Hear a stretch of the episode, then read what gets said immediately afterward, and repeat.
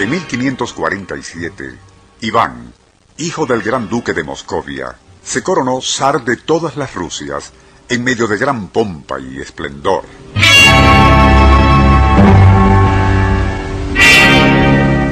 Durante su tiránico mandato, nada ni nadie podía estar seguro, ya que disponía de vidas y propiedades de todos en su vasto imperio, como si fueran de su pertenencia personal. No es de extrañar, por lo tanto, que después de su muerte corriera todo tipo de rumores acerca de su inmensa fortuna.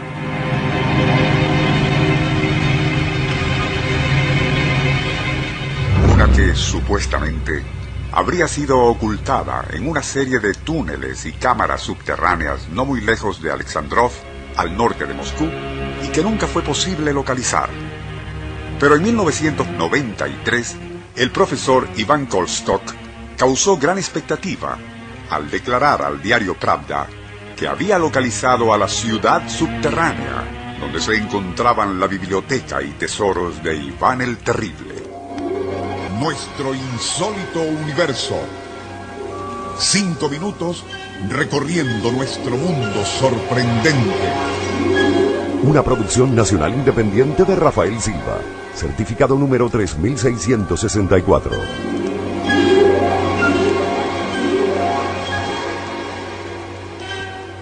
De acuerdo con el profesor Kolstock, la pista para descubrir el paradero de las riquezas de Iván el Terrible la dio cierto prisionero en uno de los gulag, campos de trabajo forzado, de la época estalinista.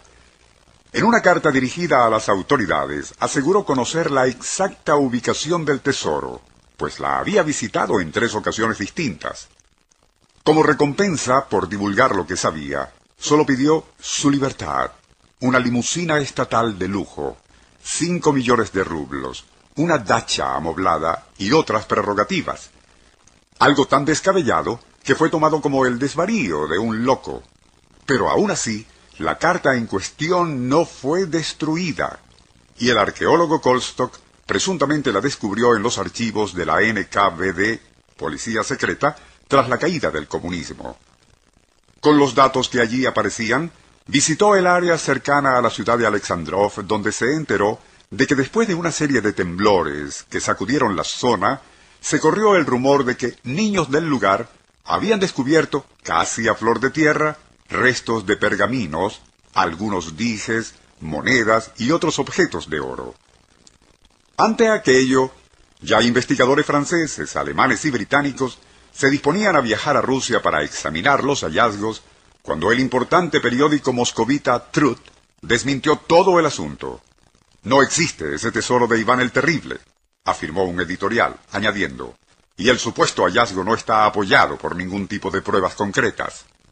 Por su parte, el doctor Boris Rybakov, director del Instituto de Arqueología en la Academia de Ciencias rusa, y quien durante los años 1970 y 71 había excavado en el área del monasterio Alexandrovsky, donde supuestamente estaban esos míticos túneles, calificó de absurda semejante conseja.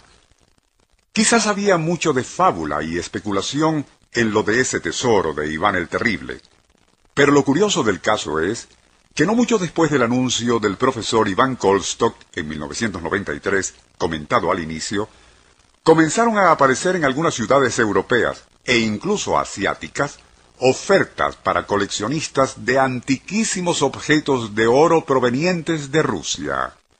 Más interesante aún, pertenecían al período en que los guerreros escitas, feroces nómadas que asolaban las estepas rusas en el siglo IX a.C., acumulaban vastos tesoros en oro y piedras preciosas, producto de sus incursiones, saqueos y pillajes.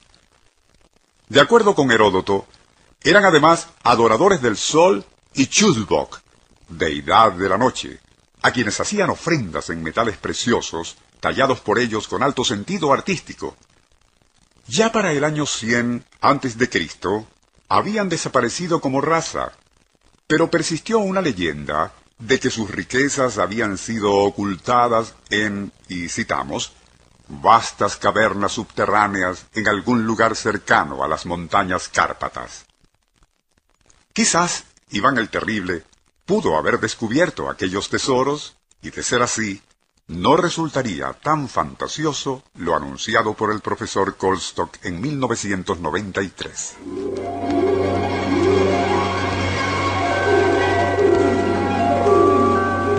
Nuestro insólito universo.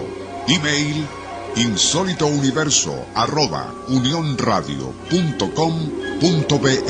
Libreto y dirección Rafael Silva. Les narró Porfirio Torres.